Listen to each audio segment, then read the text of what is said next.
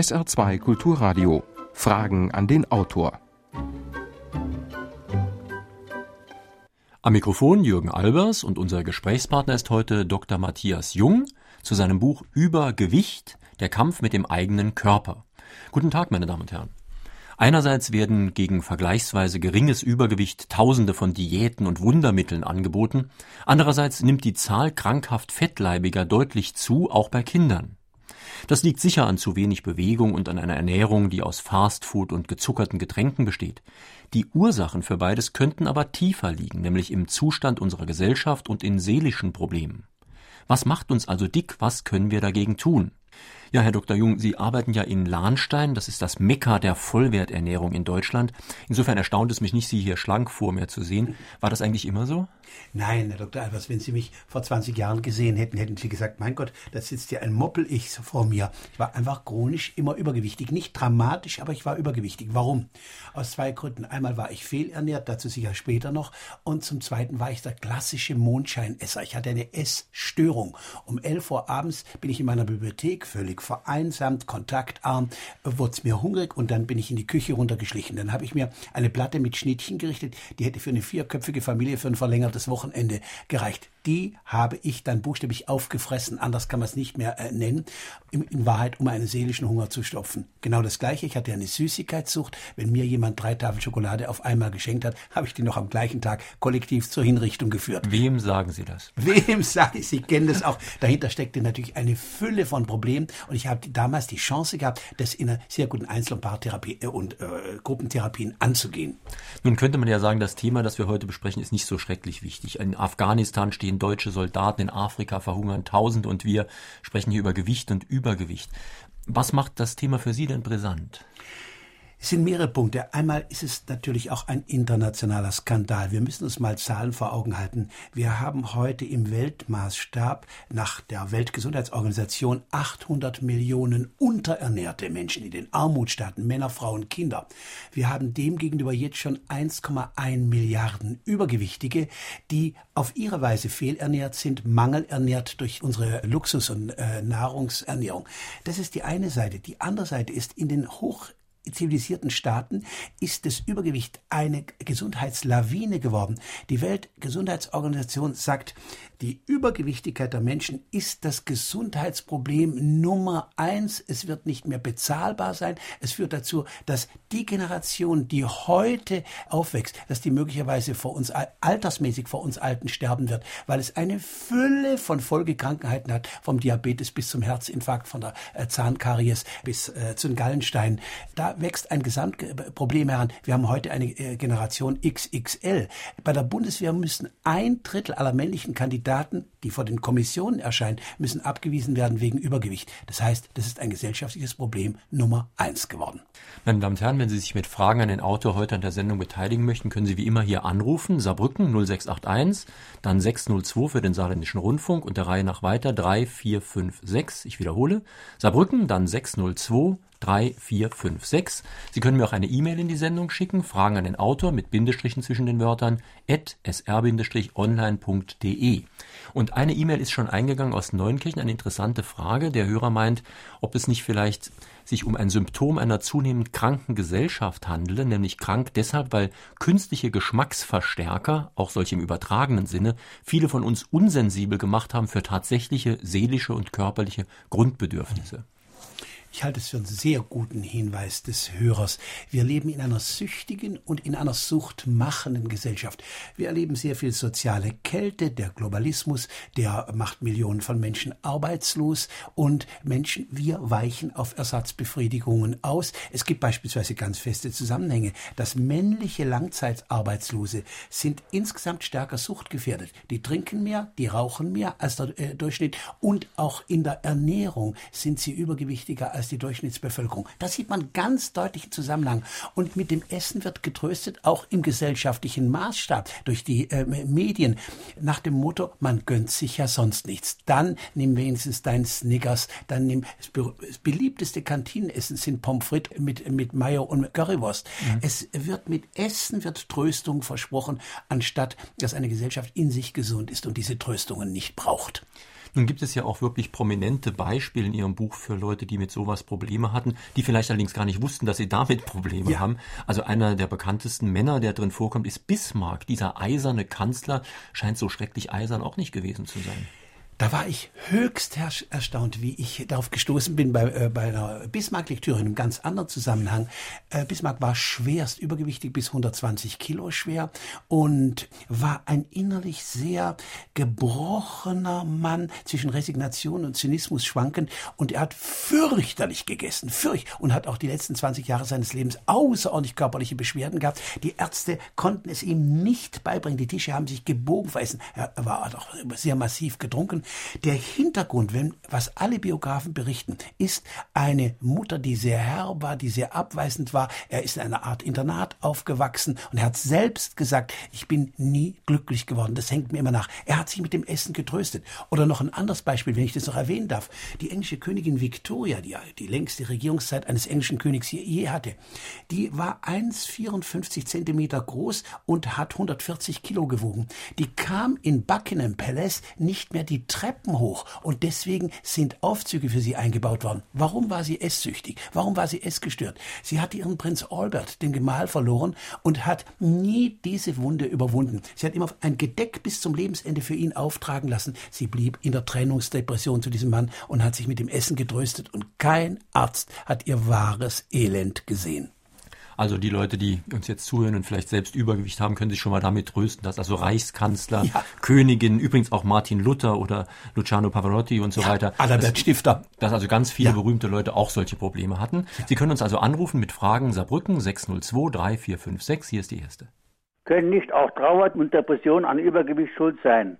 Wie komme ich von meiner Fettleibigkeit herunter? Äh, ich danke Ihnen für diese Frage. Genau das. Trauer und Depression können Ursache sein für das Übergewicht immer vorausgesetzt, dass die Ernährung ansonsten in Ordnung wäre. Natürlich, da suchen wir in die Tröstung und was, wir müssen an die Ursachen ran. Wenn ich eine trauernde Depression habe, dann muss ich sie durcharbeiten. Dann muss ich ein Milieu schaffen, in dem ich beispielsweise weinen kann, trauern kann. Ich muss meine Depression angehen und gerade wenn ich ein Mann bin, muss ich mir vielleicht zum ersten Mal in meinem Leben Hilfe holen. Hilfe holen. Das sind die berühmten fünf Schritte in der Therapie.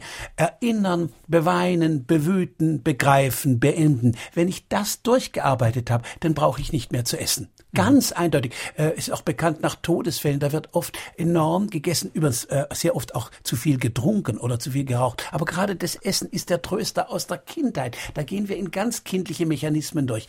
Da muss die Trauer und die Depression angegangen werden.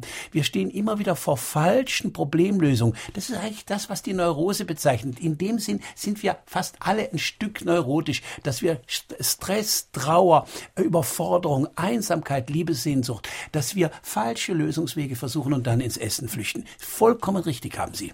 Das ist also jetzt der eine Bereich, der psychologische Bereich, ja. die seelischen Probleme, die zu dem Problem führen. Es gibt aber auch einen gesellschaftlichen Bereich. Das ist einmal natürlich die Nahrungsmittelindustrie, die ja. massive Werbung, die uns ja auch ständig auf die Ohren und auf ja. die Augen gedrückt wird. Aber Sie haben ja auch soziale Probleme schon angedeutet vorhin mit der Sache mit den Arbeitslosen, die eben überdurchschnittlich viel sowas haben. Sie schreiben irgendwo in Ihrem Buch, das Ganze sei auch ein Problem von Armut und Unbildung, was kein Vorwurf sein muss, aber es gibt diesen Zusammenhang schon eindeutig. Ganz einwandfrei. Es gibt eine Fülle von Berichten. Eine Heidelberger Studie beispielsweise, die hat 4500 Schüler äh, untersucht, und zwar vor allen Dingen Hauptschüler und Gymnasiasten. Und dann hat sich herausgestellt, dass die Hauptschüler erheblich stärker als die Gymnasiasten rauchen, mehr trinken, übergewichtig sind, keine Esskultur äh, kennen, auch keine Essinformationen äh, äh, haben und auch sich risikofreudiger verhalten, also kein, äh, beispielsweise keine Haube anziehen, keinen, keinen Schirm, äh, keinen, keinen Helm anziehen beim Mopedfahren. Das hängt natürlich zusammen. Wer liest, wer mit Informationen umgehen kann, der wird sich selbstverständlich eigenständig über Gesundheit informieren, während der nicht informierte, der bildungsmäßig sozusagen zurückgebliebene, der die Chancen nicht hatte, der ist sehr oft auch der unmündige Patient, der keine Verantwortung für sich selbst übernimmt. Unser Körper ist ein Geschenk, er ist ein Tempel, den kriegen wir am Anfang unseres Lebens geschenkt und wir können keinen anderen lesen, auf den sollten wir unendlich aufpassen. Und es hängt in der Tat zusammen mit Information. Und man sollte auch über gute Ernährung sich wirklich informieren, nachlesen. Und das geschieht dann eben sehr oft nicht. Übrigens in Amerika ist bekannt, dass beispielsweise die Immigranten oder die schwarze Bevölkerung, dass sie einen schlechteren Ernährungs- und Wissensstatus haben als sozusagen die hochgebildeten bürgerlichen bis großbürgerlichen Weißen. Das sagt nichts gegen die Unterschichten. Das soll ja nicht verächtlich gemeint sein, sondern aber da gibt's ganz feste Abhängigkeiten zwischen Bildungsschicht, äh, sozialer Schicht und Gesundheitsstatus. Nun hören uns hier auf SR2 Kulturradio verhältnismäßig gebildete Menschen zu, die auch schon verhältnismäßig viel gehört haben über gesunde ja. Ernährung, zumindest hier in dieser Sendung. Ja. Das Problem ist natürlich, dass auch kluge und sehr gut informierte Menschen oft es nicht schaffen, das umzusetzen, was sie intellektuell längst verstanden haben. Zum Beispiel eben, wenn sie beruflichen Stress haben, wenn der Termindruck groß ist, wenn sie von einer Sitzung zur nächsten rennen müssen und so weiter. Das ist erklärlich, weil es natürlich nicht nur ein Wissensproblem ist. Es ist nicht nur ein intellektuelles Problem. Es ist ein ganz stark emotionales, ein Charakterproblem, ein Wesensproblem. Wir dürfen nicht vergessen, ein 30-Jähriger, der hat ungefähr 40.000 Mal in seinem Leben schon gegessen. Und da schleifen sich sozusagen auch gehirnphysiologisch, neuronal, da schleifen sich einfach Muster ein. Und das ist außerordentlich schwer, dagegen anzugehen und mal das eigene Essverhalten, das mal wirklich zu überprüfen und zu ändern. Das geht auch mit keinem Psychotrick. Das sind ganz lange Prozesse, das zu ändern. Wir haben doch beispielsweise sehr oft ein Belohnungssystem. Jetzt geht's mir dreckig, also belohne ich mit dem Essen. Das hat schon die Mama gemacht vor Jahrzehnten. Oder in der Familie hieß, Essen hält Leib und Seele zusammen. Und das gönnen wir uns wenigstens. Das ist ganz tief eingeschliffen und insofern ist ist es eine große, wesensmäßige Entwicklung, sich darüber klar zu werden. Für mich war beispielsweise sehr schwierig, ich habe eine hochgradige Suchtdisposition, eine Anfälligkeit. Und ich, wie ich das damals erkannt habe, musste ich begreifen, dass ich neue Lösungswege gehen muss. Mir hat mein Therapeut was sehr Kluges gesagt. Zu meiner Fresserei 11 Uhr abends vor dem äh, Kühlschrank. Der hat gesagt, Matthias, du musst um 11 Uhr abends nicht den Kühlschrank umarmen, sondern einen Menschen umarmen. So, das setzen wir mal um. Um 11 Uhr hat man keinen zur Verfügung. Das heißt natürlich, das ist eine immense Aufgabe. Ein anderes Verhältnis zum Leben entwickeln. Nicht in die Ersatzstoffe äh, gehen. Essen, das suchtmäßig zu sich genommen wird, ist ein Surrogat, ist ein Ersatzstoff. Süßigkeiten, die ich zu mir nehme, Fabriksüßigkeiten sind ein Ersatzstoff. Ich musste lernen, das ist mir verdammt schwer gefallen. Die Süßigkeit im Leben für mich zu organisieren. Heute im Zweifel nehme ich meinen dicken Neufundländer und knutsche ihn um 11 Uhr abends noch ab. Äh, da habe ich einfach ein Stück Wärme und Entgegenkommen und ich, ich brauche die Sucht nicht mehr und die Sucht braucht mich nicht mehr. Noch ein Anruf bitte. Ich wollte den Autor fragen, ob viel Essen auch zum Stressabbau beitragen kann. Beispielsweise bei mir momentan, ich bin arbeitslos und habe festgestellt, dass ich aufgrund dessen doch wesentlich mehr esse als früher, auch dicker geworden bin, aber damit lässt sich der Stress aushalten. Gibt es da einen Zusammenhang? Unbedingt. Ich bin Ihnen ganz dankbar, dass Sie das so offen und ehrlich auch äh, bekennen, auch diesen Zusammenhang. Unbedingt ist es ein Zusammenhang.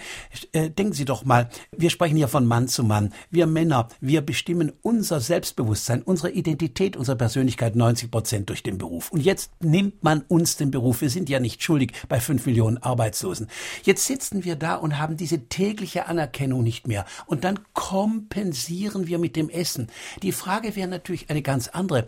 Was können Sie machen, um die diese Zeit sinnvoll zu nützen? Können Sie Sport machen? Können Sie einen Volkshochschul-Fortbildungskurs haben? Dass Sie das Gefühl haben, ich nutze die Zeit, ich mache etwas Positives daraus und ich brauche nicht das Essen als falsches Stressabbaumittel. Das wäre die ganz große Leistung. Ich habe hier leicht zu reden, so bequem im Sessel. Sie müssen es umsetzen. Ich kenne das von mir genau gleich, wenn Krisen da sind, neige ich dazu, wieder zum Fressen, um es mal genau äh, wörtlich zu nennen, und, ähm, und verliere sehr schnell wieder meine Anerkennung erlernte Disziplin. Wie soll man gesund essen? Wie oft am Tag? Wie viel? Ist zum Beispiel Diabetes die Folge ungesunden Essens? Was sollte nicht auf den Tisch kommen? Und sind es unter Umständen Geschmacksverstärker, die die Esslust verstärken und dadurch auch krank machen? Dankeschön für diese Frage. Ich komme nun aus der Schule von Dr. Max Otterbucker, der sogenannte Vollwertpapst, wie er scherzhaft genannt wurde. Und er hat eine sehr einfache Regel gemacht. Er hat gesagt, es gibt vier Dinge, die zu vermeiden sind und es vier Dinge, die wir unbedingt essen sollten. Zu vermeiden sind einmal alle Auszugsmehle und Produkte daraus, diese billigen Mehle, die äh, Diättypen, die nicht Vollkornbrote sind. Zweitens, alle Fabrikzuckerarten. Wir wissen vom Fabrikzucker, dass er süchtig äh, macht. Der ist im Tabak drin, der ist im Senf drin, der ist im Ketchup drin, der ist in endlos vielen Dingen drin. Drittens, alle raffinierten, künstlichen, industriellen Fette, also keine Margarine essen, keine erhitzten Öle, sondern einfach die gute äh, alte Butter. Und falls man noch besonders Magen- und Darm sensibel ist, das gilt nur für die, dann sollte man aufpassen mit Säften, weil es Konzentrate sind und vor äh, getrocknetem Obst und Trockenfrüchten. Was sollte man essen? Positiv. Erstmal sollte man wirklich nur dreimal am Tag essen und nicht ständig zwischendurch. Das ist genau das, worauf die Fettzellen äh, lauern beim Übergewichtigen. Gegessen werden sollten Vollkornbrote, möglichst verschiedene Sorten, täglichen Frischkornbrei, drei Löffel Getreide, schön geschrotet und dann einen schönen äh, Obstsalat drüber. Dann mindestens ein Drittel am Tag Frischkost in Form von rohem Gemüse und Obst und viertens naturbelassene Fette. Das heißt, wir brauchen keine Diäten. Die beste Diät ist immer noch die richtige, gesunde Ernährung. Das ist die Vollwerternährung, wie sie Generationen Jahrtausende lang gegessen haben. Früher war doch der Zahnarzt nicht wichtig. Die Leute hatten bis zum Alter ein gutes Gebiss. Das war mal eine Ausnahme, wenn ein Zahn angefallen ist. Heute hat ein zehnjähriges Kind schon zerstörte Zähne. Also Sie würden wahrscheinlich einem Hörer aus Völklingen zustimmen, der geschrieben hat, es gibt viele Diätgurus, unzählige Diäten, aber ist es nicht einfach Bewegung, kein oder wenig Alkohol und bewusste Ernährung die einzige Diät, die wirklich funktioniert? Ausgezeichnet. Der Begriff Diät, der kommt aus dem altgriechischen Diaita und Diaita heißt gesunde Lebensführung. Nichts anderes. Und was haben wir denn heute alles? Blutgruppendiät, Brigitte-Diät, 3D-Diät, ich kann es gar nicht alles zitieren, Hollywood-Diät, die FZ-Diät, die Karl Lagerfeld-Diät, die Strunz-Diät. Es hört ja überhaupt nicht mehr auf mit den Diäten. Ich habe in meinem Buch allein 70 Diätformen aufgeschrieben, wobei übrigens sündhaft äh, damit Geld verdient wird. Der Karl Lagerfeld bietet eine Kur an, da muss man so ein Schlabberkram muss man dann äh, noch essen, die kostet für zwei Monate 480 Euro. Das soll mal der Hartz-IV-Empfänger in, in Völklingen, soll sich das finanzieren. Das ist doch grotesk. Kein Tier ist Diät. Mhm. Übrigens haben wir aber heute schon bei uns die Haustüre, jedes dritte Haustier in der Bundesrepublik ist äh, überernährt, ist übergewichtig, ist adipös. Weil Sie gerade Hartz-IV-Empfänger ansprechen, ja. da gibt es ja immer das Argument, dass Sie, Herr Dr. Jung, der Sie relativ gut verdienen, vielleicht auch ich, ja. Ähm, dass wir uns das ja leisten können. Wir gehen dann in den Bioladen, wir kaufen dann wunderbares Obst aus biologischem Anbau und schönes Vollkornbrot und Korn und alles Mögliche. Aber der Hartz-IV-Empfänger kann sich das nicht leisten. Der muss dann zum Discounter gehen und dort irgendwelchen Mist kaufen. Was sagen Sie denn dazu? Also erstens würde ich sagen, eine vollwertige Ernährung ist insgesamt billiger als die äh, übliche Ernährung, weil die, äh, die meisten Vollwerter, die wirklich konsequent sind, sind auch Vegetarier. Dazu äh, sie essen also auch kein Fleisch. Fleisch ist doch erheblich teuer. Ein Vollwerter in der Regel raucht nicht, er, er, er hat keine Zigaretten. Also von der steigt das Ganze. Was kostet denn mein Salat? Natürlich, wenn man beispielsweise Kinder hat und alles im Bioladen kaufen muss, das kann ins Geld gehen. Ja, mein Gott, dann soll man es halt im, im äh, Supermarkt oder auf dem Marktstand soll man mal seinen Salat, seine Rettiche, seine Radieschen, ähm, seine Tomaten äh, kaufen. Das ist allemal besser als der ganze Konservenschrott und all das, was da zusammengemixt wird, äh, die, die, die Pizzen und, und was in der Mikrowelle lieblos schnell gemacht wird. Ähm, das ist einfach kein Argument, abgesehen davon von den Folgekosten, die mhm. sich mit der Fehlernährung ergeben. Also mir fällt ja auch immer auf, das geht natürlich jetzt auch in die Suchtproblematik, dass selbst die ärmsten Bettler, die irgendwo auf der Straße knien, Geld genug haben für Zigaretten, Alkohol und um einen Hund zu ernähren. Ja, ja, oder wenn man bei Aldi am Fließband äh, steht und sieht, was da gekauft wird an, an industriellem Schrott, das ist ja furchtbar und den Kindern noch gegeben wird. Ich möchte immer so mal was sagen zu der Propaganda der Nahrungsmittelindustrie. Wir sind hier nicht in einem luftleeren Raum. Sie haben das ja gerade angedeutet. Haribo macht Kinder vor und die Aktionäre ebenso. Und ein, äh, und ein Entertainer wie der Gottschalk, ein sehr sympathischer, großartiger Entertainer, der stellt sich da hier zur Verfügung. Und an der Heidelberger Universität gibt es einen Professor Bayreuther, der allen Ernstes den Kindern verklickert auf der der Kinderuniversität. Sie sollen Gummibärchen essen, da seien ganz wesentliche Mineralstoffe und Vitamine seien da drin enthalten. Das ist ein Skandal, ist es, was da täglich niedergedonnert wird. Und gerade auch Kinder aus den Unterschichten sehen besonders viel Fernsehen und die ziehen sich genau das rein, was das Fernsehen ihnen anbietet. Meine Damen und Herren, in Fragen an den Autor auf SR2 Kulturradio sprechen wir heute mit Dr. Matthias Jung zu seinem Buch Über Gewicht, der Kampf mit dem eigenen Körper, erschienen im EMU Verlag in Lahnstein, Preis 11 Euro. Sie können Fragen stellen unter Saarbrücken 602 3456, hier gleich die nächste. Wie geht man in den USA, die wohl diesen neuen Typ Mensch hervorgebracht haben, mit dem Problem um? Es gibt in den USA, ich habe in meinem Buch darüber geschrieben, gibt es von der Gesundheitsbehörde, äh, gibt es Anstrengungen dagegen, beispielsweise in den Schulplänen gesunde Ernährung einzuführen, die, äh, die Küchen in den Colleges umzustellen äh, äh, und den Kindern beizubringen, was richtige Ernährung ist. Weil in den USA sind sie wirklich entsetzt darüber. Das ist das Land mit der größten Fettleibigkeit, die es überhaupt gibt und mit der im höchsten Grad rein industrieller Ernährung. Da gibt es Kinder, die haben noch niemals eine richtige Vollmilch von der Kuh gegessen. Die, die, die trinken die pasteurisierte Haarmilch, die, die bei uns ist. ist ja vollkommen wertloses Zeug. Das heißt, es gibt in den USA Bestrebungen, weil das Gesundheitssystem nicht mehr zu finanzieren ist, vor allen Dingen bei den Schulen anzusetzen. Das scheint mir sehr wichtig. Wo sollten wir ansetzen? An Kindergärten und Schulen das, und, und bei äh, Kantinen. Das sind die ganz tragenden Momente. Wir bilden übrigens im Dr. Bucker Haus Gesundheitsberaterin aus, weil Dr. Bucker immer gesagt hat, das ist vollkommen sinnlos, wenn ich mit den Ärzten lang streite, die glauben es doch nicht, meine Kollegen. Ich setze bei den Frauen Frauen an. Die Frauen haben die Lufthoheit über die Küche und die Frauen sind die Ersten, die es begreifen. Denn immerhin, wenn ich noch etwas dazu sagen darf, der letzte Ernährungsbericht der Bundesregierung aus dem Jahr 2004, der hat statistisch festgestellt, dass 65 Prozent aller deutschen Männer übergewichtig sind und 55 Prozent der deutschen Frauen. Wobei da wieder das Spannende ist, dass die Frauen, die sind viel schneller erschrocken, weil die Frauen stehen natürlich auch, auch unter dem Diktat der Schönheit. Wir Männer sagen, ach, das ist mein Bierbauch, mein Bauch gehört mir und nehmen das auch oft überhaupt nicht mal als Problem war, weder bei uns noch bei den eigenen Kindern. Bis vor 20 Jahren hat man geglaubt, dass Magengeschwüre durch Gram und Stress erzeugt werden. Dann hat man den Helicobacter pylori entdeckt und zumindest auch eine starke organische Komponente herausgefunden. Äh, ich habe vor kurzem gehört, von der University of Wisconsin hat man herausgefunden, dass zum Beispiel Adenoviren, bestimmte Typen von Viren, zum, äh, zur Fettansammlung im Bauch beitragen, sehr stark. Dann gibt es natürlich genetische Faktoren. Ich will nur sagen, man sollte einem Psychozentrismus hier auch etwas skeptisch gegenüberstehen, der alles und jedes äh, auf seelische Konstitutionen zurückführt und bedenken, dass es vielleicht auch nicht depressive Übergewichtige gibt. Dankeschön. Das ist ein ganz wichtiger Hinweis. Auf ja keinen Fall Psychozentrismus. Ich habe in meinem Buch außerordentlich aufgepasst, erstmal ein gutes Gleichgewicht zu bringen. Auf der einen Seite habe ich mich massiv auseinandergesetzt mit der richtigen und mit der falschen Ernährung. Warum?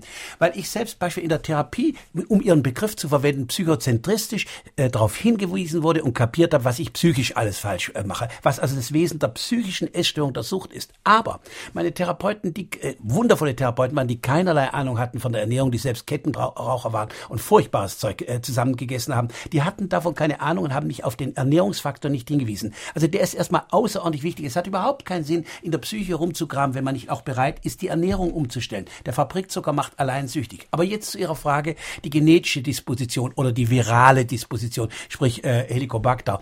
Natürlich gibt es, äh, sagen wir, eine gewisse Starkknochigkeit, gibt es durch die Generation. Aber ich erlebe es allzu häufig, dass immer darauf wird immer berührt. Denken wir mal, wie es nach dem Krieg war. Wenn Sie noch Bilder von Heuss sehen, Bilder von Ludwig Erhard, wie schlank die waren nach dem Krieg. Da gab es einfach nicht so zu essen. Da gab es dieses Wirtschaftswunder. Mit der deutschen Fresswelle gab es noch nicht. Ich erlebe allzu oft, dass das Genetische als Entschuldigung herangenommen wird. Ja, das sind meine Drüsen. Ja, ich habe eine Stoffwechselstörung. Und wenn ich es dann ganz genau sehe in der Therapie, ja, was isst du denn? Wir machen mal ein Essprotokoll. Dann kommt es eben doch wieder, dass Falsches gegessen wird. Wir leben in einer äh, Luxusgesellschaft, in der gleichzeitig eine Mangelernährung ist. Wir essen Fabrikzucker und Auszugsmehle, das sind keine Vitamine drin, äh, äh, drin. das ist eine vitaminarme und, und vitalstoffarme Kost. Dann kann man ja die und Hunger dabei. Pillen dazu nehmen. Und dann, kann, dann kommen wieder die Nahrungsergänzungsstoffe und der Nahrungsergänzungsstoff kann niemals das ersetzen, was in, in einem Salatblatt ist, was in einer Tomate ist. Also ich würde zumindest sehr vorsichtig umgehen, auch bei mit dem Helicobacter, da habe ich also meine äußerste Reserve, warum das jetzt plötzlich auftaucht. Ich habe hier mit Internisten und mit Chefärzten darüber gesprochen, die sagen, das ist ein Modebegriff, das wird jetzt genommen. Und das das dient natürlich dazu, abzuwiegen und im Endeffekt führt es dazu, dass Patienten irregeführt werden, eine Magenmanschette anzulegen und diese ganzen künstlichen Maßnahmen, äh, Maßnahmen zu machen, Fett abzusaugen. Denn wenn ich natürlich sage, das ist genetisch, dann bleibt letztlich nur noch über, ja, dann lasse ich eben das Fett absaugen. Das, das ist die Gefährlichkeit. das ist ja übrigens eine unglaubliche Sache, dass Leute sich da den Magen verkleinern lassen, dass sie sich, was ja eine wirklich äh, Fett absaugen, das klingt ja so, haben es eine sehr blutige Operation. Also ich würde niemand an meinen Körper so ranlassen. Ja. Ähm, das ist schon das zeigt eigentlich ein bestimmtes Körperbewusstsein auch. Ja, Herr Dr. Albers, das ist ja im Grunde genommen die bedingungslose Kapitulation. Das ist einfach nur noch Kapitulation. Ich komme nicht mehr weiter. Das sagt so ein Patient, ich habe schon alles probiert. Er weiß nichts über richtige Ernährung. Und was das Schreckliche ist, natürlich nehmen die erstmal radikal ab. Das ist überhaupt gar keine Frage. Die im Zweifel bis zu 40 Kilo nehmen die ab, wenn dann nicht wieder der Jojo-Effekt kommt. Denn das ist nicht so, dass es absolut schirmt. Ich habe Fälle erlebt in der Praxis, dass jemand, der also fehlernährt war und eine psychische Essstörung hatte, hat die Magenmanschette anlegen lassen und dann kam die alte Sucht wieder. Jetzt konnte er aber nicht mehr Schokolade in rauen Mengen äh, essen. Jetzt hat er die Schokolade in die Pfanne gelegt, hat sie flüssig gemacht und hat die äh, Schokolade flüssig getrunken oder die Sahne literweise flüssig getrunken. Das heißt, an die Ursache war nicht rangegangen worden, ist eine symptomatische Linderungsbehandlung, die natürlich, wie, wie Sie sagen, diesen körperlicher Eingriff ganz massivster Form, wo ich nicht mhm. wissen möchte, was da noch an weiteren auch medizinischen Folgen sind. Ähm, die Sache mit den genetischen Anlagen, die sollte man natürlich auch etwas differenzieren. Natürlich gibt es genetische Dispositionen für alle möglichen Erkrankungen. Das heißt, ja. ich bin anfälliger für ja. Hautleiden, für, für ja. Knochenprobleme und so weiter. Das ist natürlich eine Anlage, aber kein zwangsläufiger Mechanismus. Und selbst wenn ich anfälliger für etwas bin, heißt das ja, dass ich gerade erst recht aufpassen muss, dass diese Anfälligkeit nicht zu einer Krankheit wird. Genau. Es gibt ein berühmtes Beispiel auf einem anderen Gebiet. Keiner wird herzkrank vom Bescheid des Finanzamtes. Der kann aber durchaus einen Schlaganfall bekommen. Das ist sozusagen noch der Tropfen, der es fast zum Überlaufen bringt. Davor hat aber 30 Jahre sich falsch ernährt und hat geraucht und hat, hat Plaques auf den Arterien, auf den äh, Venen drauf und das Blut kann nicht mehr zirkulieren. Dann kommt natürlich ein psychischer Faktor da, der bringt dann noch das Ganze zum Auslöser. Genau das ist es. Noch eine Frage bitte. Ich erinnere an die Serie Dick und Doof. Ist denn dick etwa demnach doof oder doof dick? Claudia Schiffer ist dünn und naja, der Bulle von Tolz nicht. Schön, dass Sie das sagen. Also ich möchte ja nicht in die falsche Ecke kommen, sozusagen zu denunzieren. Dicke Menschen sind ohnehin stigmatisiert genug. Die werden angelächelt. Sie stecken innerlich voller Scham. Ich habe ja das Buch geschrieben, einmal aus der eigenen Be äh, Betroffenheit. Ich finde immer als Therapeut sollte man über das berichten, was einem auch selbst widerfahren ist und nicht hochmütig sein. Wir sind keine Be Besserwisser und Klugscheißer. Und das zweite Moment war, dass ich es immer wieder bei Frauen, wie vor allen Dingen bei Frauen, äh, aber auch bei Männern sehe, was für ein elendes Selbstbewusstsein da ist ist und wie sie in der Tat oft für dumm, disziplinlos gehalten werden und darunter äh, leiden. Da ist ein unendliches Elend versteckt und Dicke machen dann so auf munter und sie machen auf lustig und der Partner sagt, ich liebe jedes Gramm an dir. Da wird ein Verhüllungsinszenierung äh, gemacht. Das ist ganz schmerzhaft. Dicke werden natürlich auch denunziert, man auch in Berufen. Das ist ganz klar, Manager sind in der Regel heute schlank und rank und rauchen nicht und bei der betrieblichen Karriere in der Regel achten Arbeitgeber, je größer der Betrieb ist, desto mehr, ob ein Arbeitnehmer, eine Arbeitnehmerin schlank ist und weil sie sagen, so ein, so einem Dicken traue ich ohnehin nicht zu. Der hat keine Durchhaltekraft. Außerdem darf man natürlich nicht vergessen, der dicke Mensch wird signifikant häufiger krank und bringt sehr oft nicht die gleiche Arbeitsleistung. Nicht, weil er faul ist, sondern weil er es einfach nicht kann. Vom Krankenbestand kann man das deutlich ablesen. Hier ist noch eine ganz interessante Frage von einem Hörer aus Neunkirchen gekommen. Er meint, ob die Information über gesunde Ernährung ganz gezielt zurückgehalten wird, damit weiter Profit aus den Süchten, den Leiden und den Krankheiten der Menschen geschlagen werden könne. Und wenn ja, wie überwinden wir die Profitausrichtung in unserer vorwiegend materialistisch orientierten Gesellschaft? Ja, natürlich wird es massiv behindert. Das war übrigens früher teilweise noch anders. Noch in den 50er Jahren konnte der große Ernährungsforscher Professor Kollert, oder 60er Jahre war das, der konnte im Fernsehen, konnte der eine Sendung machen über Brot und dann hat der verglichen ein gutes, nahrhaftes Vollkornbrot, das direkt aus dem Getreide äh, geschrotet wird, das die Hausfrau selber backt. Heute backen ja auch viele Männer. Das konnte er zeigen und dagegen konnte er ein industrielles Brot aus einer Großbäckerei äh, nehmen mit diesem minderwertigen Auszugsmehlbrot Brot, wo also nur der Stärkekern verwandt wird und die ganzen Randschichten äh, weggelassen werden. Und hat die Bevölkerung aufgeklärt. Das ist heute völlig ausgeschlossen. Ich erlebe das immer, ich selber erlebe das. Ich kann in der Regel jederzeit zu psychologischen Problemen komme ich ins Fernsehen, komme ich in äh, Rundfunk, überhaupt keine, äh, keine Frage.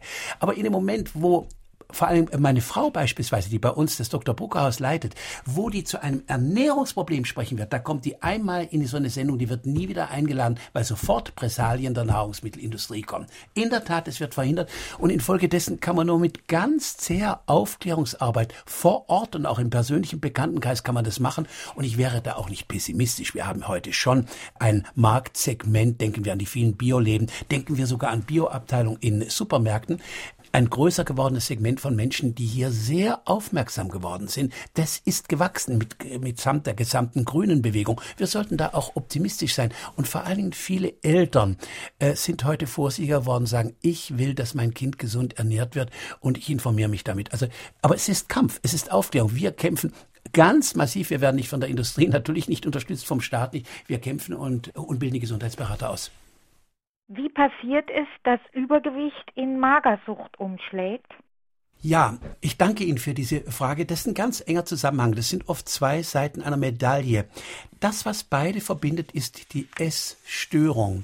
Das heißt, ein Mensch, denken wir mal gerade an junge Mädchen, reagiert seine, sein Seelenkummer, seine Angst, eine Frau zu werden, äh, seine Angst vor Kontakten, die Angst vor Sexualität, was immer auch, reagiert es über eine Essstörung ab. Da kann es sein, dass es erst zu viel ist, es mummt sich ein, es will auch für Jungen nicht attraktiv sein, dann äh, kommt die ganze Esssucht. Im Zweifelsfall kann es sich auswachsen zu einer Bulimie, das ist der berühmte Heißhunger, altgriechisch Bus, der Ochse und Limnos, äh, der Hunger. Dann wird äh, gegessen, gebrochen, gegessen, gebrochen, gegessen, gebrochen. Man nennt es etwas unfein die Esskotzsucht. Dann kann es auch genau kommen, dass das gleiche Mädchen schwenkt um und geht dann in die Magersucht, weil die Magersucht ist eher gesellschaftlich anerkannt. Das wird so schnell nicht gesehen. Eltern entdecken oft ganz zufällig mal, wenn die Tochter unter der Dusche steht, mein Gott, die könnte ja magersüchtig sein. Es ist immer das Gleiche. Es ist die Essstörung. Die Essstörung drückt hier eine, eine Persönlichkeitsstörung an. Und es will sehr, sehr liebevoll und mit unendlich viel Geduld angegangen werden. Erst wenn die Persönlichkeit Stück für Stück heil wird, wieder in die Selbstliebe geht, dann kann auch die Essstörung Stück für Stück verlieren. Im Grunde so ein Mensch, der muss die größte Liebesgeschichte seines Lebens absolvieren. Die Liebesgeschichte mit sich selbst. Wir haben jetzt schon mehrfach das Thema Sucht angesprochen, aber nur so mehr am Rand. Wir ja. sollten es vielleicht noch ein bisschen genauer ausführen. Also Essen kann eine Sucht sein, auf jeden Fall. Ja. Zucker kann ein Suchtmittel sein und so weiter. Aber man kann eben nicht am Gewicht sehen. Man kann nicht sagen, wer dick ist, ist süchtig. Man kann auch nicht sagen, wer dünn ist, ist nicht süchtig. Das heißt, das muss man schon ein bisschen differenzieren. Unbedingt. Das ist ganz wichtig. Das heißt, im einen Fall ist jemand übergewichtig, weil er sich einfach seit Jahrzehnten fehlernährt, schon aus einer Familie kommt, die fehlernährt wurde. Ich komme aus einer Ärztefamilie, komplett fehlernährt. Da war null Ahnung über äh, richtige äh, Ernährung. Jetzt im einen Fall kann es sein, ich stelle die Ernährung um. Das erleben wir bei Zehntausenden von Menschen, die durch unser Haus gehen. Und das äh, Übergewichtsproblem ist beseitigt, als ob es nie da gewesen wäre. Das dauert meist eine Zeit, ein Jahr, es kann zwei Jahre äh, dauern. Aber das Gewicht normalisiert sich nach runter. Dann kann man sagen, hier liegt keine Essstörung vor, hier liegt keine Sucht vor. Es kann aber auch sein, dass damit das Problem immer noch nicht erledigt ist mit der Ernährungsumstellung. Und dann muss man sich natürlich fragen, aha, ich esse ständig zu viel, ich kompensiere mit, äh, mit Essen. Und dann muss man an den Aspekt gehen. Aber es sind in der Tat zwei zunächst mal getrennte Aspekte. Wenn man dauernd zu viel Nudeln isst und es praktisch zur Sucht wird, macht dieses auch dick und wie verhält es sich, wenn man zu viel Reis essen tut? Zunächst mal würde ich äh, äh, mich an Ihrer Stelle mal ganz liebevoll fragen, warum greife ich immer auf die Nudeln äh, zurück? Das wäre mal so die erste Frage. Warum habe ich mich jetzt so fixiert? Wir fixieren uns ja manchmal auf, äh, auf was. Zweitens, Sie könnten die äh, Nudeln, das sind ja äh, billiges Auszugsmehl, vitaminarm, schädigt als Dauerkost natürlich den Körper. Sie könnten es ersetzen durch Vollwertnudeln. Sie könnten den geschälten Reis, der auch wertlos ist oder fast wertlos, könnten Sie ersetzen durch den ungeschälten Reis. Die Asiaten essen täglich den Reis, ihr Schälchen Reis. Da ist noch keiner dick geworden, weil er täglich Reis isst. Das ist einfach ein Grundnahrungsmittel. Das wäre das ist also aber doch auch oft geschälter Reis. Heute, heute, früher war es der ungeschälte Reis, direkter äh, Reis, den die gemacht haben. Übrigens in China ganz interessant, da wird da ja in den Metropolen der Reis geschält. Die chinesische Stadtbevölkerung, die übrigens auch Junkfood übernommen hat, McDonalds-Filialen sind da. Die chinesische Stadtbevölkerung wird dick und übergewichtig und auf der Landbevölkerung ist, sind sie immer noch schlank und äh, rank. Ist ein bisschen vergröbert verstolpert formuliert. Da frage ich mich natürlich, ob das nicht auch so ein Phänomen ist, wie Sie es beschreiben, bei Naturvölkern wie der Südseeinsel Nauru. Ob es nämlich einer vernünftig ist oder ob die einfach zu arm sind, um irgendwelchen Unsinn zu machen. Denn die Landbevölkerung in China ist ja auch ausgesprochen unterdrückt und ausgebeutet ja. und die haben einfach kein Geld. Die haben kein Geld und da können sich keine Supermärkte niederlassen. Ich will es mal noch um einfachen Beispiel sagen. Bei einem Teneriffa-Aufenthalt habe ich einen dort 30 Jahre ansässigen deutschen Arzt erlebt und mit ihm gesprochen. Dann sagte er Folgendes. Der sagt, bis vor 30 Jahren, also vor der großen Tourismuswelle, die das, äh, die Insel natürlich auch äh, enorm ökonomisch gestärkt hat, es war ja eine Wohltat. Trotzdem sagt er, bis dort hat die Bevölkerung das gegessen, was sie angebaut hat, diese besondere Art von Kartoffeln, süßen Kartoffeln und alles. Und die hatten absolut gute Gebisse. Es gab keinen Zahnarzt auf äh, ganz Teneriffa. Dann kam die große Welle. Die Menschen haben plötzlich verdient. Die sind aus einem sehr einfachen Leben, oft auch verkappter Armut, sind sie wohlhabend geworden. Jetzt haben die Supermärkte niedergelassen und die haben unsere ganze exportierte äh, Nahrungsmittelindustrie haben sie bekommen. Und heute haben sie, äh, 30 Jahre später, haben sie kaputte Gebisse. Überall schießen die Zahnarztpraxen hoch und die Kieferchirurgen und sie haben ihre guten Gebisse verloren. Insel Nauru, genau das Gleiche. Die haben ja dieses, diesen Vogelkot haben die ausgebeutet. Guano. Die, äh, Squano. Wurden steinreich auf dieser Südseeinsel. Heute hat jeder ein Auto, heute hat jeder ein Boot und sie sind in die Supermärkte geströmt und heute haben die eine, die höchste Diabetesrate der Welt ist auf dieser Südseeinsel. Diabetes ist ja sehr oft eine Folgekrankheit des Übergewichts. Da sieht man den Export der Fehlernährung, der Mangelernährung, die sich als Luxus tarnt. Ich bekomme hier gerade signalisiert, dass sehr, sehr viele Anrufe noch vorliegen. Hören wir gleich zwei, bitte. Mich würde interessieren, was der Autor zum Thema Logi-Index denkt. Das ist Low Glycogen Index meines Wissens und es soll eine neue äh, Form der Ernährung sein. Was hält der Autor davon? Wäre es nicht zu bedenken, mit den Kindern im Kindergarten, in der Ganztagsschule mit gesundem gemeinsamen Frühstück und Mittagessen zu begeistern, wobei die Kinder beim Zusammenstellen des Menü der Schule Mitsprache haben durch die Klassen, die Kochunterricht haben. Ja, zur ersten Frage. Also auch die von Ihnen genannte Diät ist auch wieder eine dieser unzähligen Diäten. Wir müssen uns jetzt mal konkret anschauen, was da alles äh, gemacht wird. Der ges gesunde Mensch muss bei einer gesunden Ernährung keine Diät einnehmen. Ich denke nicht dran, irgendeine Diät einzunehmen. Ich esse ganz normal am Morgen Frischkommbrei und am äh, Mittag esse ich einen schönen großen Salat, ein paar Kartoffelchen dazu, ein bisschen Reis dazu, am Abend wieder ein Salat, irgendwas äh, Schmackhaftes noch äh, dazu. Ich brauche keine Diät. Allerdings so ein Index, wenn er denn vernünftig gemacht ist, kann mir wenigstens helfen, dass er mir sagt, dieses Nahrungsmittel ist jetzt besonders gut für dich, dieses Nahrungsmittel enthält zum Beispiel besonders viel schnell verwertbare Stärke und so weiter. Gut, also wenn da einer sagt ja und, und da sind besonders viel Vitamine, das wäre für mich noch in einer gewissen äh, Bandbreite. Aber ich denke, äh, die Natur oder der liebe Gott, wie man es will, hat es eigentlich sehr einfach gerichtet. Dr. Buck hat immer gesagt, isst am Tag zwei Gemüse, die unter der Erde gewachsen sind, zwei über der Erde. Wechsel mal genauso mit dem Getreide, mach mal die verschiedenen Getreidearten. Äh, Dann funktioniert es, wenn man sich da zusätzlich informiert. Äh, nur ich würde es niemals auf eine Diät verändern. Mhm. Zweite Frage, ich fand es sehr schön. Natürlich genau, was Sie sagen, äh, es setzt in der Schule, es setzt die Gesundheits- und die Ernährungserziehung an. Und Kinder kochen leidenschaftlich gern, die backen gern. Wir erleben das immer, wir haben äh, ungefähr 4000 Gesundheitsberaterinnen, die machen das genau an Schulen, an Gesamtschulen, in Kantinen, in Kindergärten. Da wird ein Kind ganz, ganz früh äh, hingeführt. Unsere Enkelkinder, die haben gar keine großen Spaß auf Süßigkeiten. Die haben was ganz anderes gerne. Die essen liebend gerne einen Apfel, eine Birne, einen schönen Obstsalat. Da beginnt's ganz genau. Und da ist natürlich aber auch Wissen erforderlich. Ich finde es auch ein Appell an Lehrerinnen und Lehrer, sich darum zu kümmern und mal liebevoll mit den Kindern auch mal das Essthema zu sprechen und gute äh, äh, Gesundheitsberaterinnen und Gesundheitsberater auch mal in die Schule zu bitten. Also es gibt zumindest einige Lehrer im Saarland, von denen ich weiß, dass sie das tun, noch einige Schulen, die sogar schon Modellversuche gemacht haben. Ja. Leider sind es eben nur Modelle und es ist nicht die ganze Breite. Ja. Ne? Ich bin Mutter von drei Söhnen, wobei die beiden älteren Söhne im Moment im Pubertätsalter sind von 13 und 14 Jahren. Und ähm, ich selber ernähre mich vollwertig, mein Mann halb vollwertig und ich habe eben festgestellt, dass das bei den Kindern, da wir erst so vor zwei, drei Jahren umgestellt haben, nicht so voll akzeptiert wird. Und das Problem ist eben auch jetzt, dass der äh, Gruppenzwang bei den Kindern sehr groß ist und die Kinder also regelmäßig zu McDonald's gehen und sich einfach auch von der Gruppe stimulieren lassen. Und wie ich damit umgehen soll, weil ich merke, also zum einen akzeptieren sie zwar meine Vorschläge und auch meine theoretischen, also wenn ich das so untermauere, aber auf der anderen Seite wehren sie sich auch vehement dagegen, dass eben so voll mitzufahren. Und ich habe fast das Gefühl, das ist ein Kampf zwischen uns. Ob ich das jetzt einfach so laufen lassen soll und denke, ja gut, irgendwann werden sie vielleicht wieder den Weg etwas umkehren, wie ich das handhaben soll. Danke für Ihre Meldung. Ich, ich, glaube, es ist was ganz Wichtiges, was Sie ansprechen. Da sprechen Sie vielen Müttern aus dem Herzen. Also erstens geht schon meistens dazu, dass man den Alten, dass man den Mann dazu bringt, weil Männer da oft mauern und sind da konservativ und dann informieren sie sich nicht und dann sind sie nicht bereit, mal ein schönes Buch zu lesen. Dr. Buck hat dieses großartige Buch geschrieben, Unsere Nahrung, unser Schicksal, wo man sich einfach mal informieren kann.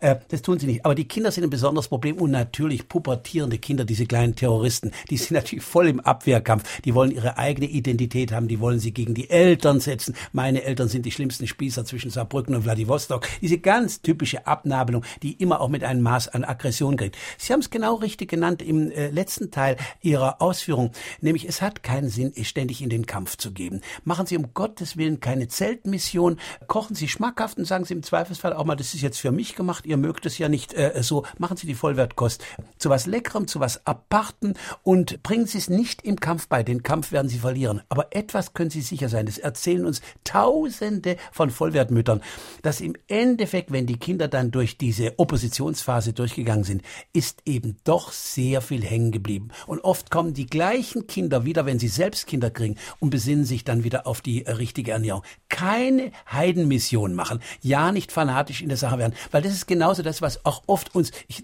sag mal scherzhaft, uns Körnerfressern nachgesagt wird, Fanatismus. Nichts ist falscher als das. Machen Sie es appetitlich. Wir haben immer einen schönen Spruch bei uns, der ist für Jugendliche sehr schön.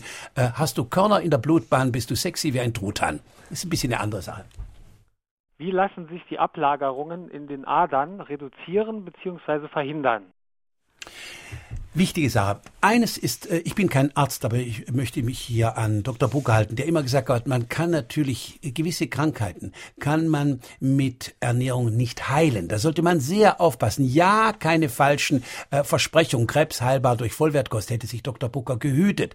Aber auf jeden Fall ist natürlich äh, bei einem Diabetiker, der sich beispielsweise vollwertig ernährt, äh, dann wird er vermutlich sein Insulin runtersetzen können. Die Plaques in den Blutbahnen, die ähm, geschehen ja im Lauf von Jahrzehnten der Fehlernährung. Insofern haben Sie vollkommen recht. Vorbeugen. Vorbeugen. Je früher man anfängt, desto besser ist die Vorbeugung, je besser ist sozusagen der Zustand unserer inneren Kanalisation, um mal ein technisches Bild äh, zu nehmen. Und auf jeden Fall kann man natürlich, wenn einer eine Bypass-Operation hat, wenn er einen Stent hat, muss er massiv auf gesunde Ernährung umstellen, sonst wächst das Ganze wieder äh, nach und die, die Adern sind wieder äh, verstopft. Also sowohl zur Vorbeugung ist es wichtig, als auch um den gegenwärtigen Status zu verbessern. Das liegen Sie richtig.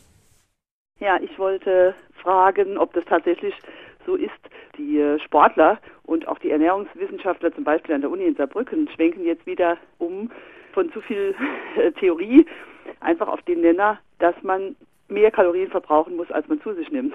Um abzunehmen, das ist mir eigentlich klar, das ist eigentlich schon immer so gewesen.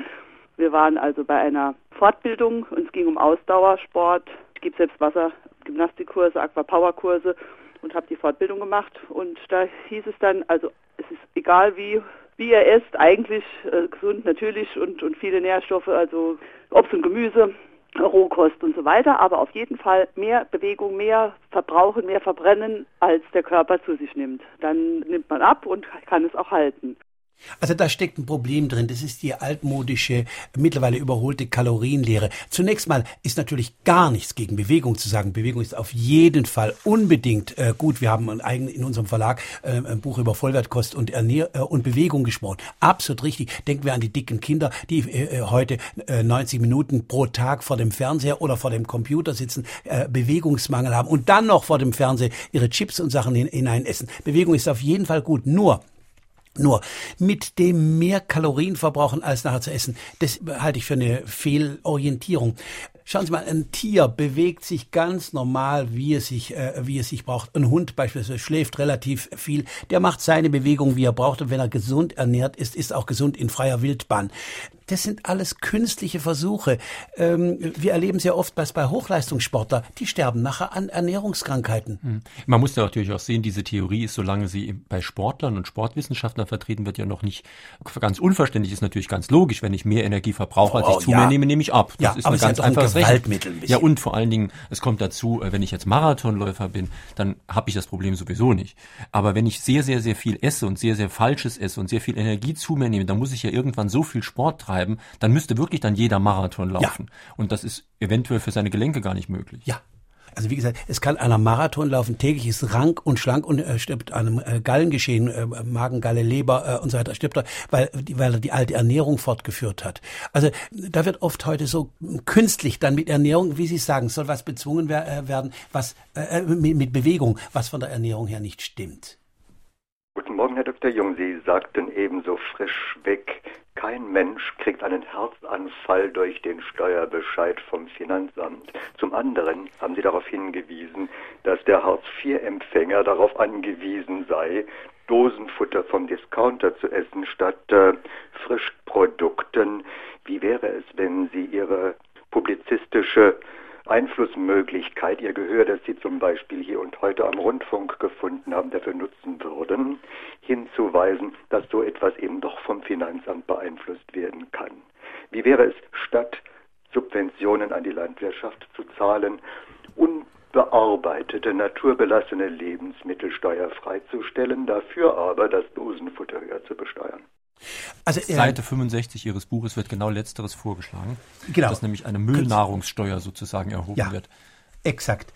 Ist ein Engländer, der das vorgeschlagen hat, der hat gesagt, man soll so Junk, eine Junkfood-Steuer soll man äh, erheben. Für die Sachen, wie man es bei Alkoholpops die Steuer erhoben hat, so auch bei so äh, Junkfood äh, das zu machen. Ist übrigens interessant, dass das Gemüse und Obst wird in der äh, Europäischen Union planmäßig vernichtet, um die Preise hochzuhalten. Es könnte viel billiger angeboten werden. Das ist auch einer der unzähligen Skandale ist es. Oder wenn die WHO eine Empfehlung gegeben hat, dass man den Zuckerverbrauch Zuckeranteil an der täglichen Ernährung auf 10 Prozent senken soll, dann ist es torpediert worden durch die Bush-Regierung. Zehn Jahre lang ist es torpediert worden, bis diese doch nun wirklich sehr sparsam dosierte Empfehlung durchkommen konnte. Da ist eine gewaltige und mächtige äh, Lobby. Da liegen Sie vollkommen richtig. Da sollte man das Richtige, sollte man subventionieren. Das ist genau wie beim Solarstrom. Solche Dinge müssen subventioniert werden, erstmal wenn sie alternativ äh, sind und geworben werden. Absolut richtig, ja. Meine Damen und Herren, drei, die heute Morgen hier angerufen und eine Frage an den Autor gestellt haben, bekommen demnächst vom EMU Verlag in Lahnstein das Buch von Dr. Jung zugeschickt, Übergewicht, der Kampf mit dem eigenen Körper, Ladenpreis übrigens 11 Euro. Heute sind das Dieter Blass aus Telei, Elisabeth Schlofs aus Beitburg-Hau, ich hoffe es heißt Hau, vielleicht heißt es auch Han, und Hanne Thieser aus Saarbrücken. Jetzt bitte noch ein Anruf. Der Herr Udo Pollmer hat ein Buch geschrieben über gesunde Ernährung und Ernährungsirrtümer und darin warnt er ständig vor Vollkorngetreide.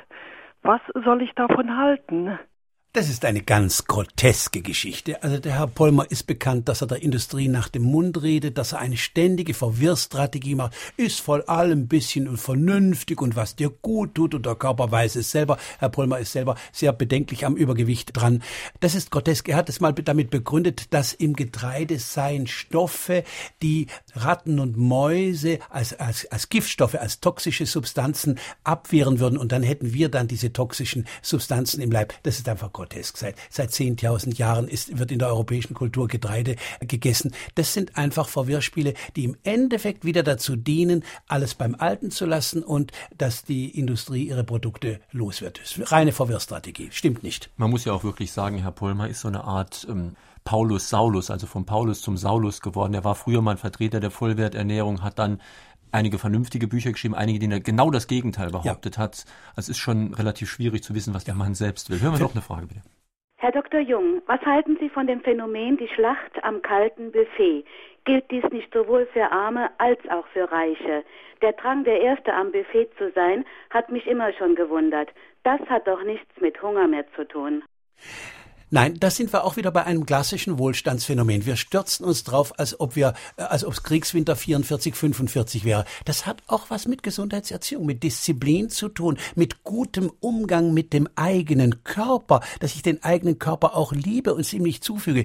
Das gilt ja auf der ganzen Strecke. Wir haben 17 Millionen Raucher in der Bundesrepublik. Das heißt, ich stehe mit dem eigenen Körper rauchend auf Kriegsfuß. Wir haben 5 Millionen Menschen, die zu viel Alkohol trinken. Ich stehe mit dem eigenen Körper auf Kriegsfuß.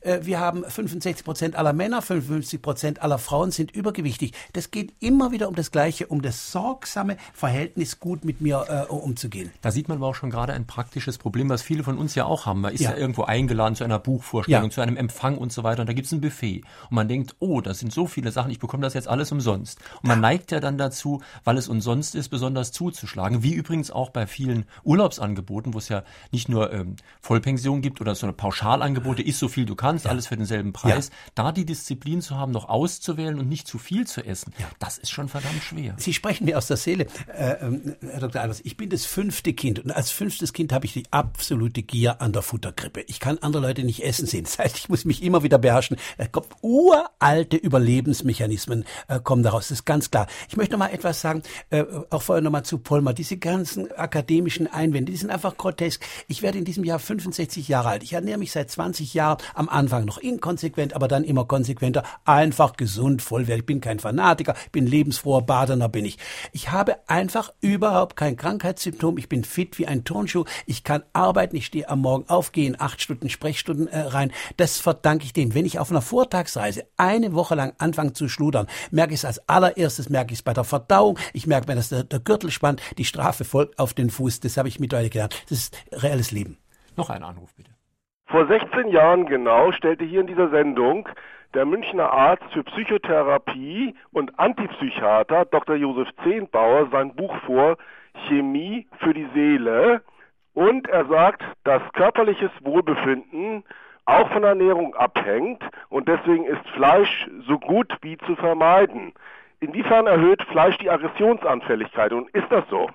Es gibt Untersuchungen in amerikanischen Gefängnissen, dass Jugendliche, denen man äh, statt Fleischkost vegetarische Kost gegeben hat, dass die Aggressivität deutlich nachgelassen hat. Punkt eins. Punkt zwei, wir haben eine tierische Eiweißmast. Es wird heute zehnmal so viel Fleisch gegessen wie um 1900. Das kann der Körper sehr oft nicht mehr vertragen. Und Punkt drei, und damit möchte ich enden mit einem Spruch der großen Heiligen Teresa von Avila, die so schön gesagt hat, Tut eurem Körper Gutes an, damit die Seele Lust hat, darin zu wohnen.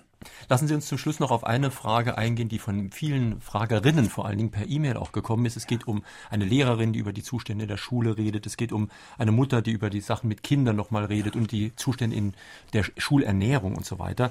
Die Hauptfrage ist eigentlich, wie fängt man an? Also wie bringt man Kinder schon so ein bisschen an eine gesunde Ernährung, mit der man auch noch nicht so dick wird, heran? Indem man ganz früh sie auch einbezieht in den Koch- und Backprozesse, dass sie selber das spannend finden, dass sie selber was kreieren können, indem man fantastische Gerichte macht. Meine Frau macht das immer als Kochbuchautorin, dann sagt man, äh, heißt etwas ein Räuberspieß oder Harry Potter Mitternachtsmahl dann werden Kinder fasziniert davon, indem man selber auch lustvoll vorist. Ganz, ganz früh einbeziehen, liebevoll und nicht mit verboten. Und ja, nicht jeder zweite Satz, das ist gesund. Das ist das absolut sicherste Mittel, äh, ein Kind da, davon abzubringen. Es lustvoll zu präsentieren und natürlich mit den Kindern auch klug darüber zu sprechen. Beispielsweise zu sagen, schau mal die Zähne von einem anderen Jungen an, der hat schon kaputte Zähne, der hat schon Karies oder jetzt hast du einen Zahn gezogen bekommen. Merkst du, was das tut mit den Süßigkeiten? Wichtig ist natürlich auch das Vorbild, nicht nur bei Eltern, ja. sondern auch bei ja. Ärzten, Therapeuten ja. und so weiter. Sie schreiben das in Ihrem Buch ja auch, also von einem Arzt und so weiter sollte man schon auch erwarten oder mindestens erhoffen, ja. dass er auch mit gutem Beispiel vorausgeht. Ja. Nochmal, die Umstellung, äh, letztes Wort, die Umstellung der Ernährung ist eines der schwersten Dinge, weil wir mit, mit alter Vergangenheit auch brechen, mit den alten Gewohnheiten. Das ist sozusagen nochmal ein Verrat an Mama.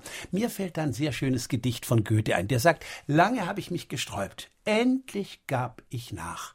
Wenn das alte Ich zerstäubt, wird das neue wach. Und solange du das nicht hast, dieses stirb und werde, bist du nur ein trüber Gast auf der dunklen Erde. Dann lassen wir es mit diesem Zitat mal bewenden. Ich muss mich entschuldigen, dass wir heute sehr viele Fragen, auch sehr viele E-Mails nicht in die Sendung einbringen konnten, aber es waren einfach zu viele, was ja auch wieder ein schönes Kompliment an den Autor und diese Sendung ist. Es folgt jetzt hier auf SR2 Kulturradio gleich das Konzert. Ich habe auch ein ganz besonders interessantes Angebot für Sie noch nächste Woche. Denn nächste Woche, da sind wir auf der Leipziger Buchmesse. Sie können also nicht anrufen. Aber wenn Sie mir rechtzeitig, also in den nächsten drei Tagen, entweder eine E-Mail schicken, Fragen an den Autor, sr-online.de oder mir eine Postkarte oder einen Brief schicken mit einer Frage für die nächste Woche, dann nehmen Sie einerseits teil an der Buchverlosung, der üblichen, aber Sie können auch eine Doppel-CD gewinnen mit dem Besten von Fragen an den Autor in den letzten Jahren. Nächste Woche in Leipzig ist unser Gast Dr. Udo Ulfkotte mit einem ganz brisanten Thema, der Krieg im Dunkeln, die wahre Macht der Geheimdienste. Sie kennen den Autor vielleicht, er beschäftigt sich seit vielen Jahren mit der Grauzone und dem Geheimen. Er schrieb Bücher über den Bundesnachrichtendienst, über Netzwerke radikaler Islamisten und über das organisierte Verbrechen und jetzt halt über die Geheimdienste. Wir fragen, ob einige Geheimdienste schon so eine Art Staat im Staat sind. Wie werden die überhaupt demokratisch kontrolliert? Kann der Zweck die Mittel heiligen oder machen vielleicht die Mittel den Zweck kaputt? Werden die Guten den Verbrechen immer ähnlicher? Schönen Tag, schönes Weiterhören hier auf SR2 Kulturradio wünscht Ihnen jetzt noch Jürgen Albers.